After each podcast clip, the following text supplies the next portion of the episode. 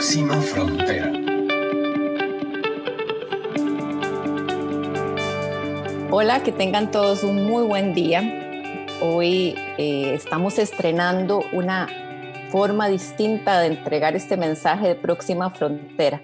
Es nuestro primer Próxima Frontera utilizando una plataforma tecnológica y no teniendo a nuestro invitado frente a frente.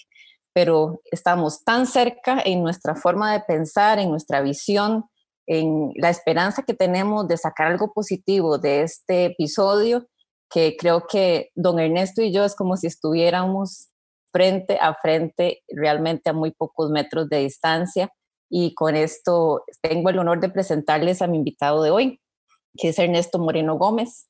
Él es eh, emprendedor de impacto. Y ojo, aquí estas palabras no siempre andan juntas. Eh, ser emprendedor ya es todo un estilo de vida, pero ser emprendedor de impacto se las trae y ahorita vamos a conocer un poco más de eso. Él ha dedicado mucha de su vida a generar empresas con este valor y está involucrado fuertemente en el movimiento de Empresas B. Empresas B es eh, una forma de vida también que llega a las empresas y la cual estaremos conociendo en este episodio de Próxima Frontera. Ha generado empresas en diferentes lugares de Centroamérica, Caribe, Estados Unidos y eh, su pasión por la economía circular también es algo que nos une, que nos, eh, nos interesa muchísimo conocer su visión y le doy la bienvenida entonces a nuestro invitado de Próxima Frontera, episodio em, Plan B. ¿Podemos llamarle a este, Ernesto? Qué lindo, qué lindo.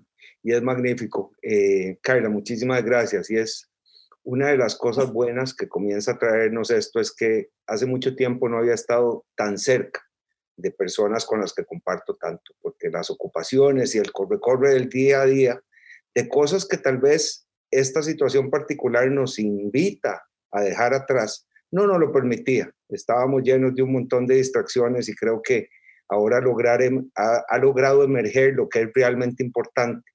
Y, con la vista muy fija en esas cosas que realmente importan, creo que vamos a lograr construir un, mejor mañana. Perfecto, muchísimas gracias y, tenés toda la razón en esto de, de cambiar nuestras prioridades, de, empezamos a elegir un poco mejor en qué invertimos lo más valioso que tenemos, que es nuestro tiempo, la energía. Y si bien es cierto para muchos este cambio de vida del COVID-19 ha sido eh, generarnos más trabajo incluso, porque no solo tenemos que atender lo que ya veníamos haciendo, sino empezar a ver unos dos o tres pasos adelante. Con un poquito de incertidumbre de un lado, porque es innegable que como seres humanos ponemos mucha nuestra energía en el futuro, ¿verdad? no vivimos siempre en el presente y eso está muy bien. En las empresas tenemos que ir visibilizando cuál es el camino que, y las decisiones que tomamos hoy van forjando nuestro futuro.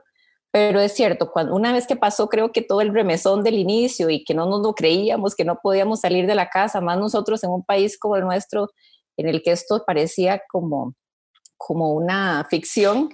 Eh, creo que ya después de esa primera etapa empezamos a bajar un poco el, el, agua y empezar a tomar decisiones más desde la conciencia. Así es que es para mí un placer compartir con vos esta, este episodio de Próxima Frontera. Y me gustaría que dedicáramos eh, la, primer, la primera pregunta a conocer un poco más acerca de Ernesto. ¿Cómo te definís? ¿Cuál ha sido eh, eh, el camino que más te ha identificado y que lo que más quisieras compartirnos hoy. Bueno, eh, muchas gracias, Carla. papá de tres hijas que han, que han sido inspiración para muchísimas cosas.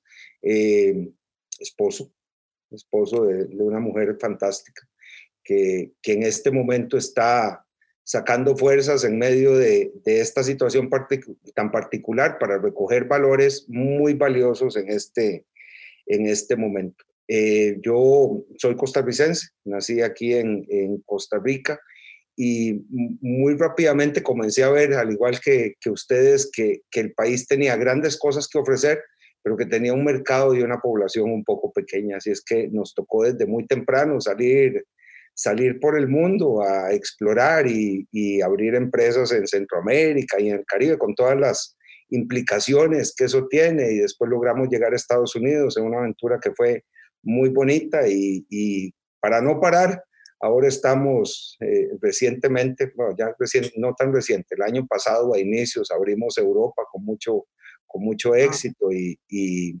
también en Colombia haciendo algunas, algunas cositas. Pero como padre de, de, tres hijas, muy esforzado en lograr comprender cuál va a ser el mundo en que les va a tocar vivir y cómo poder hacer de ese un, mejor mundo, eh, pensando por supuesto en la gente primero y en toda la gente que no tiene las condiciones que, que tiene uno. O sea, mucho de lo que yo disfruto de este momento fue causa de, de, un azar genético que me tocó nacer donde nací. En realidad, a 400 metros de donde yo nací, hay una persona que no por su esfuerzo, simplemente por condiciones de la vida, está teniendo una vida probablemente muy poco, muy, muy diferente. Y el otro día le decía yo a unos amigos que habrá sido mi compañero de cuna. Yo estoy seguro que cuando nací, a la par mía nació alguien y, me encantaría ver que le está yendo tan bien como a mí, o ojalá mejor, pero estadísticamente no ese es el caso. Así es que tenemos que devolvernos a, a cuidar por esa gente. Y yo creo que ahora más que, ahora más que nunca. Entonces, e, ese es como el Ernesto actual, siempre en evolución, siempre tratando de cuestionarnos, porque muchas de las cosas que hemos hecho hasta ahora han sido muy buenas, pero hay otras que sin lugar a duda, y eh, esta situación eh, lo ha puesto de, de, lo ha hecho muy relevante. Estábamos como distraídos con un montón de cosas que no eran importantes y ahora estamos yendo a, ver lo que es realmente importante, valorándolo y logrando apreciarlo. Y, de nuevo, gracias por este espacio. No sabes cómo lo añoro, siendo que hay tantas cosas que compartimos y que, y que creemos que son muy buenas para todos. Gracias. Y yo desde mi enfoque también de género, cuando estás hablando, no puedo evitar pensar y decir que me encanta que hombres que tienen la, visión y el pensamiento y la, conciencia que vos tenés, sean papás de un montón de mujeres. este, y, eso es como, creo que es una, una, ruleta muy, muy favorable para el género, para las mujeres, que haya hombres que estén aprovechando que venimos de una cultura mucho, muy patriarcal, muy sentada sobre valores que han sido más de, la masculinidad, pero que necesitamos nueva masculinidad. No es, no es quitar la masculinidad, jamás la necesitamos, pero sí esas nuevas masculinidades que se crean a partir de la convivencia con muchas mujeres. Eh, y cuando hay hombres que tienen esa convicción y, en, el día a día pueden tener hijas, esposas y convivir con, con mujeres, creo que es un gran regalo que nos da el universo para mover el timón hacia el lugar que lo necesitamos para que, reconociendo nuestras diferencias, porque siempre vamos a ser distintos hombres y mujeres, podamos trabajar en igualdad de derechos y oportunidades. Entonces, eh, eso además me, parece fenomenal que tengas tres hijas y que, y que podamos ir construyendo también un mundo donde el tema de igualdad, equidad de género y, de derechos también sea un transversal, ¿verdad? El tema de los negocios. Eh, este, este episodio yo quisiera que se llamara como si tenemos un plan B, porque de repente veníamos en el mundo, como decís vos, un poco en, la inercia, ¿verdad? El capitalismo es así, así funciona el mundo, yo tengo que viajar, tengo que montarme en un avión, tengo que bajarme, tener una reunión, tengo que, tengo que, tengo que, tengo que hacer, hacer, hacer, hacer. Y de repente entonces, ahora nos dicen alto, el plan A Mm, no está funcionando. Eh, posiblemente haya muchos que simplemente vayan a hacer un cortis en el plan A y van a retomar eh, las mismas este, prácticas. Ya hemos visto noticias que nos dicen que la recuperación o, que los subsidios para muchas empresas tradicionales ya van en camino, ¿verdad? Que si se va a apoyar los vehículos, la, la industria petrolera, que si le van a dar subsidio a una aerolínea en Estados Unidos, para mantener el status quo, o sea, el plan A. Pero creo que hay una gran cantidad de gente, de población con un poco más de conciencia y que estamos despertando a partir de este, de este movimiento, que queremos un plan B, que queremos pensar que las cosas podrían ser distintas y que sí, tenemos que aprovechar muchos beneficios y mucho aprendizaje de nuestro mundo plan A, pero hacerlo mejor y mejor para nosotros y para las futuras generaciones. Y ahí inevitablemente hablamos de las empresas B. Entonces, Ernesto, las empresas B fueron pensadas como un plan B. Eh, ¿De dónde viene esta filosofía, este movimiento? Y, cómo hacemos para, creo que nunca antes hemos tenido una oportunidad como la actual de decir, hey, aquí tenemos algo ya preparado, ¿verdad? Ya, ya nos veníamos adelantando y por qué no nos escuchan ahora con este nuevo plan. Y ciertamente eso es lo que ha estado, lo que ha estado sucediendo. Eh, me, me, resuena mucho ahora que, que, mencionabas que estamos como sociedad y los gobiernos saliendo al rescate de algunas industrias que en realidad algunos creemos que tenían que cambiar. Y, y me llama mucho la atención como proponentes del libre mercado absoluto, eh, líderes de algunos países muy importantes dicen, no, no, tenemos que salvar a la industria petrolera. ¿Sabe? O, somos libre mercado y el mercado va a tomar las mejores decisiones, o estamos en el otro lado y vamos a dar subsidios y vamos a hacer que esto funcione de manera diferente. Nada más como una reflexión ahí de que tal vez, eh, o, o, eso nos pone en relevancia la importancia de tomar un camino que sea, que sea diferente. Y sí, bueno, hablamos de, un plan B. Eh, tal vez les comparto que, el sistema B, y aquí me voy a enfocar en, en, sistema B un segundo, es un movimiento global que busca un propósito en común, el cual es lograr redefinir el sentido del éxito en la economía. Y eso sí me parece que es algo muy necesario en este, en este momento. No puede ser que una crisis de estas proporciones, con un costo tan alto, y, yo me olvido del costo económico por un momento y me enfoco en el costo de vidas humanas, en el costo de sufrimiento de los niños que no están pudiendo ir a, obtener su aprendizaje y en la presión que mucha gente está, está sufriendo por, por ver cómo mantiene a flote eh, sus hogares con su comida. Eso es un costo gigante para el mundo. No pensemos un segundo en las bolsas de valores y eso, eso es un costo que, que permea a menos gente. Pensemos en estos costos que permean a muchísima gente. Sería un desperdicio que una crisis de estas proporciones con un costo tan alto la dejáramos pasar como si nada y no la usáramos para replantear nuestra manera de ser. Y eso es algo que en Sistema B hemos venido diciendo hace mucho tiempo. Creemos que se puede redefinir el sentido del éxito en la economía, de manera que cuando uno ve a alguien exitoso, no es alguien con la chequera llena, es alguien que ha logrado ayudar y hacer que la vida sea mejor, en mejores condiciones para muchos seres humanos, de una manera que sea consciente de las realidades del planeta. Y nos parece que esa es la gente que debería ser realmente exitosa en la economía. Y entonces, sí llevamos este mensaje y para eso agrupamos a personas, empresas, gobiernos, eh, todas las comunidades, por supuesto empresarios, abogados, académicos, eh, periodistas y formadores de opinión, así como analistas y políticos, que busquen llevar adelante este movimiento que permita cambiar las empresas de manera que no solo reconozcan en su importancia de existir el generar lucro, sino que entiendan que hay modelos de negocios que generan ese mismo lucro, pero atendiendo la generación de valor para las personas y para el planeta. Y eso es lo que es sistema, sistema B. Eh, podría profundizar un poco en, en, qué es una, una empresa B, tal vez para traer a, a toda la gente que nos acompaña a, a contexto. Y es que en el siglo XX se hablaba fuertemente de la primacía de los accionistas, y, yo creo que eso va a ser más evidente cuando en el futuro veamos y digamos, sí, es que pre-COVID se, se hablaba de la primacía del accionista y eso era lo que las empresas tenían que hacer. Y, y, de esa manera el objetivo de los administradores era simplemente buscar maximizar los retornos para los accionistas. Y bueno, ese sistema había venido cambiando y cambió de golpe después de, de que nos vimos afectados por este virus y estamos en un momento en el que se comienza a entender que el objetivo de las empresas es la generación de valor para todos sus grupos de interés, de, todos sus grupos de interés, de, de, manera que las empresas B son empresas que sí generamos utilidades para los accionistas, pero al mismo tiempo generan un beneficio ambiental y un beneficio social.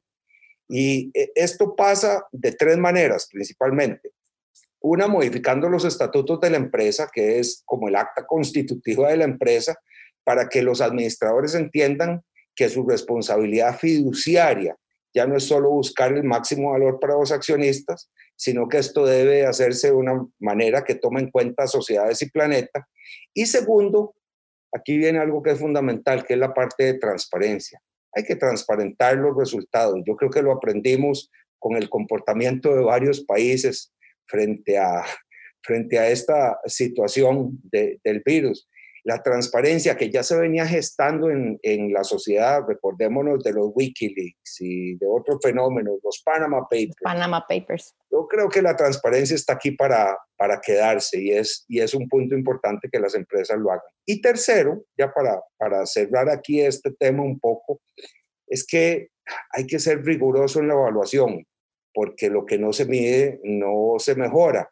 Y el objetivo de la evaluación particular que, que llevan las empresas B certificadas no es solo ver cómo están, sino más importante aún, ver qué oportunidades de mejora tienen y qué buenas prácticas pueden compartir con el resto de empresas. Yo creo que eh, de manera concisa, eso es lo que es Sistema B y las empresas y las empresas B. Perfecto, entonces ve lo que es la vida, ya no es antes de Cristo y después de Cristo, ahora es AC igual, pero antes de COVID y después de COVID, ¿verdad? No tenemos que cambiar la, nomenclatura para que todos entiendan que hay una antes y un después de, de, un cambio de conciencia, ¿verdad? Algo que, que, nos, que perdure. Y me encanta que nos expliques esto de empresas B, porque como desde nuestra experiencia de agencia de comunicación orientados a la sostenibilidad y muy comprometidos con llevar esto a nuestros clientes, hemos vivido tantas, tantas experiencias de que estamos haciendo algo en lo que realmente hay foco, intención, conciencia, transversalidad, valores, pero depende del líder del momento. Y entonces, si el gerente general es con apuntado con esa, lógica, esa narrativa, todo empieza a salir y a fluir y, tengo cientos de ejemplos que podría compartir, pero de repente hay un cambio en la organización, entonces se traen a otra persona que tenía otra formación, otros antecedentes, y es como cuando cambia un gobierno de un partido y de otro, ¿verdad? Todo lo que hizo el anterior, y ojalá eh, borrón y cuenta nueva pero al introducirlo en los estatutos, como las empresas B ponen de primer paso, entonces marcan la cancha definitivamente y no importa quién es el gerente de turno, no importa si absorbimos otra empresa o no, si fuimos eh, a un mercado nuevo o no, las bases, los mandamientos están en la tabla y hay que respetarlos y eso me encanta. En una sociedad en la que la confianza no es la norma, ¿verdad? Porque si si fuera como antes, que un apretón de manos o una palabra definía nuestros acuerdos, pues eso no debería ser necesario, pero en el mundo plan A, donde los accionistas necesitan todo firmado y los abogados les encanta em, hacer muchas anotaciones y muchas eh, actas, eh, el que esté en los estatutos creo que es un voto de confianza. Y por supuesto el mapeo de stakeholders. Nosotros igual desde relaciones públicas, el tema de eh, la apertura de esta vinculación nos parece lo natural porque es lo que nosotros hacemos, ¿verdad? Identificamos de la empresa todos sus stakeholders, o sea, sus públicos de interés y cómo la empresa se vincula con cada uno, qué valor aporta, cómo mejoramos la relación y cómo vamos cada vez llevándolo más allá y generando más impacto. Entonces, cuando nosotros en, Próxima conocimos acerca de Empresa B hace años, nos metimos de cabeza. Eh, yo sé que sabes que estamos en esta onda de carbono neutralidad, somos teletrabajo hace seis años, con lo cual teníamos un paso al frente ahora con eh, en la época COVID. Eh, somos marca país, porque ahí también hay un pilar de sostenibilidad. Y lo que nos falta, Ernesto, es ya estar en el, en el salón de la fama de las empresas B, que es la, de los beneficios, la de el bienestar, la de mm, e, esta nueva forma de hacer las cosas y esperamos que pronto puedan ver nuestro logo ahí también ubicado porque estamos trabajando, porque no es fácil, gente, no crean que es algo que uno paga una entrada, un tiquete. Eh, no es fácil, hay que cumplir muchos requisitos, hay que demostrar, como decía Ernesto, la transparencia y el compromiso decidido para hacer que no solo sea la mejor empresa del mundo, sino la mejor empresa para el mundo, ¿cierto? Sí, y, y, lo que mencionabas es, sí, no es algo que uno paga un, un fee para entrar, eh, pero es algo en, en que el proceso de certificación le da gran valor a la, a la empresa porque ayuda a hacerse muchas preguntas. Una de las empresas B certificadas en Centroamérica más recientes es Semaco, pero no Semaco Costa Rica, Semaco en Guatemala, eh, que son gigantes allá. Yo no tenía idea del tamaño que, que tienen, son gigantes realmente. Y una de las cosas que nos compartían es, no, la parte de pagar el fee fue lo más fácil. Eso ya después lo hace uno con, con, todo el cariño del mundo porque entiende que está contribuyendo a sostener un sistema que nos ayuda a todo a mejorar. La parte dura es lograr replantearse ciertas preguntas. Preguntas, ahora que tocabas el tema de género, hay conversaciones que las empresas no habían logrado tener como la participación de mujeres en junta directiva. Y había como un secreto a voces que decía debemos de tener mujeres en junta directiva, pero no, no se hacía, no se hacía. Pero cuando una empresa choca con la evaluación, y uno de los puntos es, vamos a ver cuál es la equidad de género, no en la base, sino estratificada hasta la junta directiva, eso genera una conversación en junta directiva y, y se vuelven a ver tal vez todos eh, hombres blancos de pelo canoso y vuelven a ver alrededor y dicen, hay algo aquí que no está funcionando, tenemos que cambiarlo. Eso, esa conversación permite que hayan cambios. Y es que muchas veces son las preguntas lo que genera los cambios de las organizaciones. Por ejemplo, eh, y, y, para gente que esté al frente de organizaciones que nos esté oyendo, ¿cuántas veces gana la persona que más gana en su empresa en relación con la persona que menos gana en su empresa.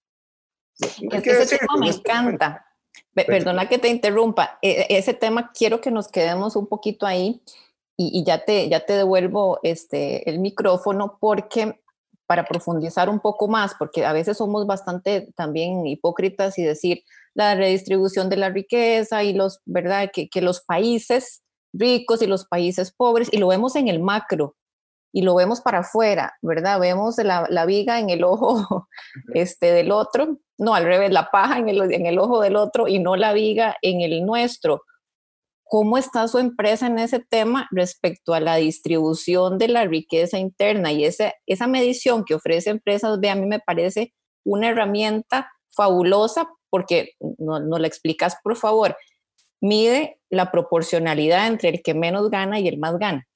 Claro, y, eso aplica en algunas empresas. Hay que, hay que entender también que la evaluación de impacto, eh, que se llama B-Impact Assessment, eh, comienza a entender la empresa y, no es un cuestionario único para todas las empresas.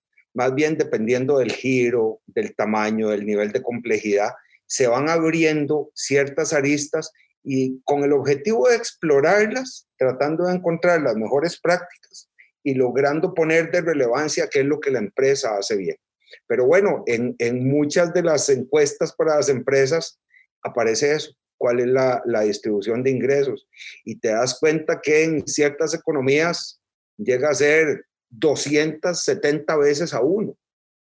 O sea, explícanos un poquito, gana 270 veces más el gerente que el guarda o operario de base. Exactamente. y, eso alrededor del mundo, y, para, y esto me encanta a mí a veces ponerlo, ponerlo en, en números.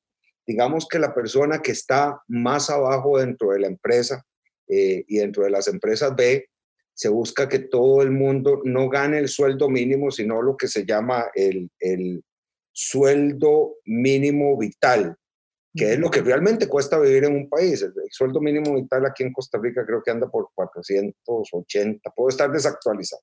Digamos que es medio millón. Entonces, este cálculo lo que busca es cuántas veces gana más el gerente, la persona de más alto puesto en la organización, quitando las utilidades de la empresa, simplemente concentrándonos en, el salario, en el pago por la labor que hace. Eh, ¿Cuántas veces gana más que esta persona que gana menos? Y aquí les digo que entonces, si la persona que gana menos dentro de una empresa gana medio millón y hay otra dentro de la empresa que gana 10 millones, estaríamos hablando de una relación de 20. Como empresas B estamos buscando llegar a una relación de 10. Pero cuando uno ve alrededor del mundo, hay países que tienen una relación de 275, como promedio del país. Hay empresas en las cuales esa relación es hasta 480 veces. Y entonces uno se queda pensando y dice, ¿cómo vamos a construir una sociedad eh, que sea equitativa si desde la empresa ya estamos preservando ese gap tan inmenso? Es que 480 veces es inmoral casi. Sí, es que, trabajan 480 personas por una.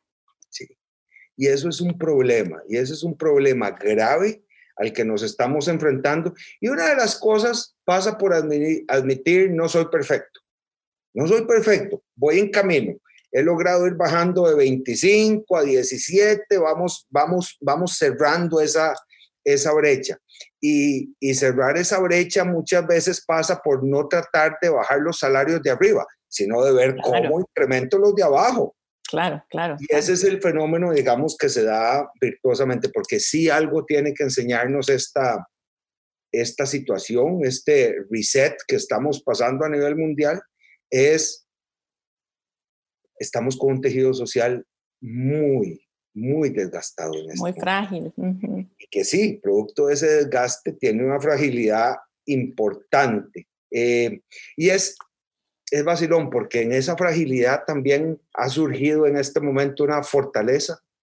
Eh, comienza a ver uno momentos de solidaridad importantes y comienza a ver uno cómo se articulan ciertas, ciertas comunidades y se preocupa uno. Eh, y aquí voy a brincar a un, a un tema que conversábamos antes fuera de cámara, pero que me parece que ejemplifica bien la manera en que debemos de tener una mentalidad proactiva en este, en este momento. A nosotros esta situación del, del COVID-19 o del SARS-CoV-2 nos comenzó a impactar el 20 de enero. Eh, a nosotros en, en Yuxta, a mí en lo, en lo personal. Recibimos una carta de un proveedor importante en China que invocaba una cláusula de force majeure y que nos suspendía un proyecto muy grande que teníamos en, en Europa, me puso a correr, tuve que salir en carrera para Europa, negociar unas cosas, etc. Pero entonces sí, desde el 20 de enero venimos muy empapados de la situación y siguiendo cuáles son las buenas prácticas y cuáles son las cosas que los países estaban comenzando a hacer de una buena manera. Y, con mucho orgullo tengo que decir que Costa Rica estaba haciendo las cosas, las cosas muy, muy bien. Eh, sin embargo, comenzamos a ver y a entender que el, uso de máscaras desechables ayudaba a prevenir la propagación del virus, pese a que tristemente muchas de las autoridades decían no lo hagan y no lo hagan porque quitábamos máscaras N95, máscaras quirúrgicas que eran muy importantes para la gente que está en la línea de fuego. Así es que sí, esas máscaras no deberíamos de usarlas, ni comprarlas. O sea, esas hay que devolvérselas a los hospitales para cuando las utilicen.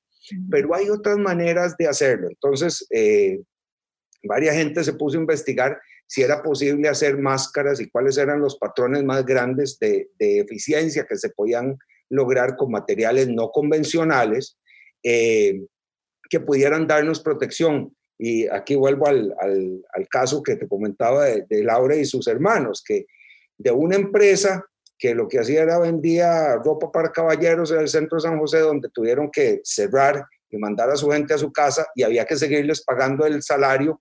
Había, no porque había, sino porque querían. Y eso es importante, porque entendían eh, comenzaron a hacer unas máscaras con un material de polipropileno y celulosa, que es una máscara que es fantástica porque no solo protege al que la usa, sino que protege a los que están alrededor. Si yo estoy enfermo en realidad y estoy en una reunión presencial con vos, te estoy protegiendo, pero también protege al que la compra y protege a los que la hacen. Porque para hacer estas máscaras se activaron redes de gente que quedó de un momento a otro sin empleo, que tenía una maquinita de coser en la casa y que pudo, y es increíble el impacto que eso está, está teniendo. Eh, así es que ese es un ejemplo de las nuevas cosas que deberían de estar por surgir, surgir en todos y cada uno de nosotros, que logren cuidar ese tejido social, que al mismo tiempo que, como te decía, está desgastado y puede parecer frágil, yo creo que tiene una gran fortaleza que estaba esperando emerger en este momento. Así es. Y para terminar el ciclo que nos estás contando de cómo una empresa que hace ropa ahora se puso a fabricar un, instrumento de protección y seguridad para este momento. Ah, muy bien, estás haciéndonos la demostración. Ajá. para que la vean. Es, muy bien. Eh, para que ahora que expliques puedas decir de qué se trata lo que te pasó. Sí, es una, es una eh, mascarilla que estamos viendo aquí en el video de una, así es que después podemos poner la referencia incluso si hay empresas interesadas en, en tenerla, pero lo que quería poner era, eh, eh, agregar era el punto de que los residuos que se generan con la, en la fabricación de esas mascarillas son un montón de retacitos de, de, esa que parece una tela, pero en realidad es plástico, es, la mayoría es polipropileno, ¿cierto? Es como un tipo de plástico, porque la mayoría de nuestra ropa es de plástico, aunque mucha gente no lo sabe, ¿verdad? Piensan que el plástico son solo las botellas. Eh, esos residuos, ¿qué se estaban haciendo? Entonces, Laura, la esposa de Ernesto, me dice, ¿qué hacemos con esto? ¿Dónde lo reciclamos o qué hacemos?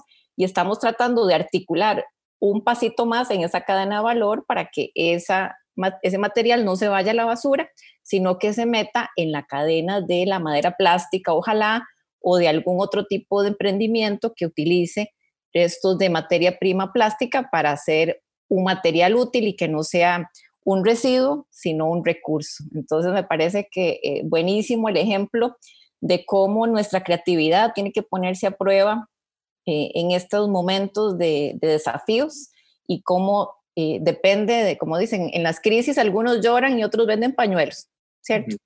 Eh, nos vamos a poner a llorar y a quejarnos por lo que teníamos y porque todo el pasado que extrañamos, o nos vamos a rearmar y ver de qué estamos hechos y a buscar cómo puede ser el mundo mejor de lo que lo recibimos y entregárselo así envueltito con un regalo, con un lacito y brillante a nuestros hijos y a las futuras generaciones. Para ir cerrando, Ernesto, nuestra próxima frontera desde el movimiento B, eh, si tuviéramos que escoger, si, si, si yo le doy a mis invitados así como una varita mágica y tuvieras un par de deseos que se hagan realidad para las empresas desde el punto de vista de emprendedor de impacto, ¿Cuál sería nuestra próxima frontera? ¿Cuál es el movimiento más fuerte, la presión más fuerte que podríamos hacer para lograr un impacto mayor en el corto, mediano plazo? Qué poder más terrible acabas de conceder. Siento una varita mágica muy, muy, muy pesada. Está cargada. Está cargada, eh, eh, está cargadísima. Y súper, súper pesado. Y entonces los voy a, invitar al proceso de reflexión que tal vez me, me logre llevar a la, a la, respuesta. Así como veíamos con lo de la tele y los retazos, es, yo creo que todas las soluciones ahora tienen que ser sistémicas, pasando por entender que tienen que beneficiar a la sociedad, que tienen que beneficiar al planeta, que tienen que beneficiarnos también espiritualmente, tienen que, que lograr hacernos más humanos de lo que por afuera nos veíamos en un momento y que hemos consensuado en que existe una ficción, que es el esquema económico que tenemos, que nos permite valorizar algunos de esos aspectos. Yo creo que uno de los que, me ayudaría mucho en este momento, blandir esa varita mágica y hacer es confianza.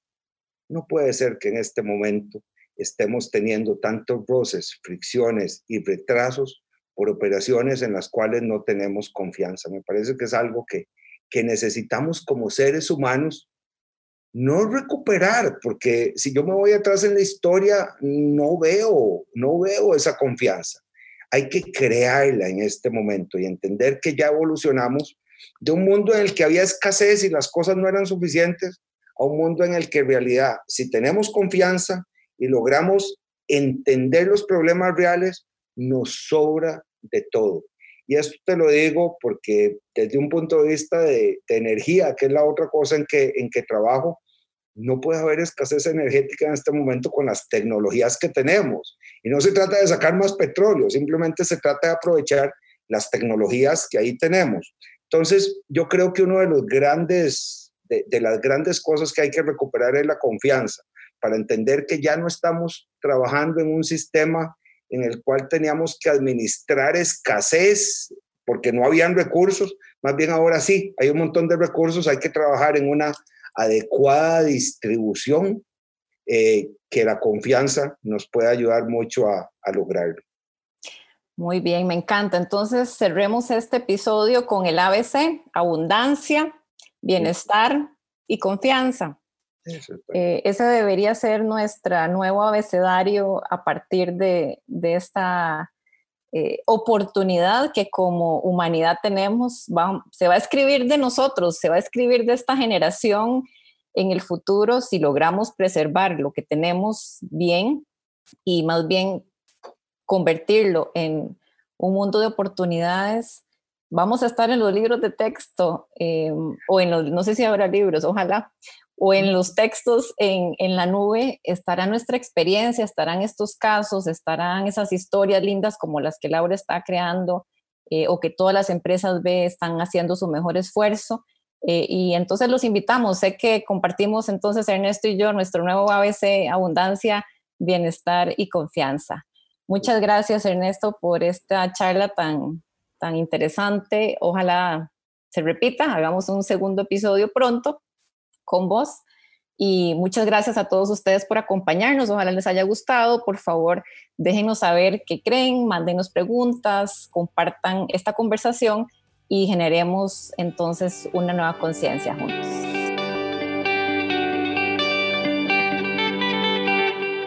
Próxima frontera.